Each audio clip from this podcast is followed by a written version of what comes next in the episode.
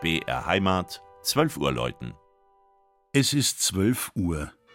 Das Mittagsläuten kommt heute aus Fraßdorf im Chiemgau.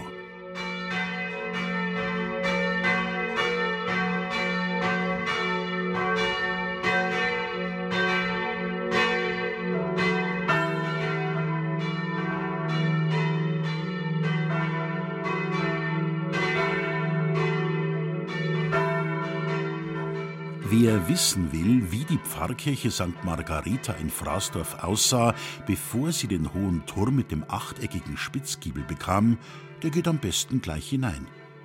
Links vorne im Chorraum hängt ein großes Gemälde mit der Darstellung einer Prozession, die 1760 stattgefunden hat. Es zeigt eine exakte Ortsansicht. Die Kirche hat noch das gotische Satteldach. Die Frauen und Männer tragen aufs Detail genau ihre Volks- und Bruderschaftstrachten. Anlass für den feierlichen Umgang war die Gründung der damals sehr populären Marienbruderschaft Mutter der schönen Liebe. Das Bruderschaftsbild, eine junge Maria mit geneigtem Kopf und einem Blütenkranz im Haar, zeigt zum Beispiel ein Seitenaltar. Das Kirchenpatrozinium geht auf die Stiftspatronin von Kloster Baumburg, die heilige Margarita, zurück, wohin die Fraßdorfer neben Admont in der Steiermark zehenpflichtig waren. Stiftspatron von Admont ist der heilige Blasius und daher neben Margareta ebenfalls im Hochaltar zu sehen.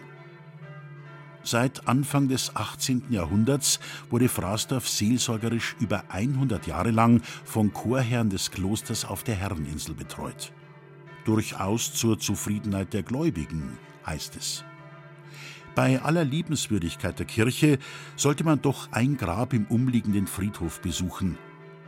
Das schmiedeeiserne Kreuz, gestiftet von Adelgunde, Herzogin von Modena, erinnert an Maria Furtner, die als Wassertrinkerin von Fraßdorf weithin bekannt geworden ist. Am Turm mit den drachenkopfförmigen Wasserspeiern und dem goldenen Kreuz läuten vier Glocken aus der Nachkriegszeit.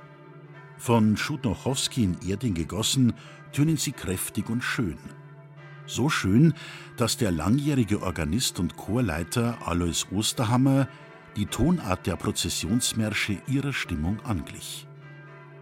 Das Mittagsläuten aus Fraßdorf von Regina Vanderl. Gelesen hat Christian Jungwirth.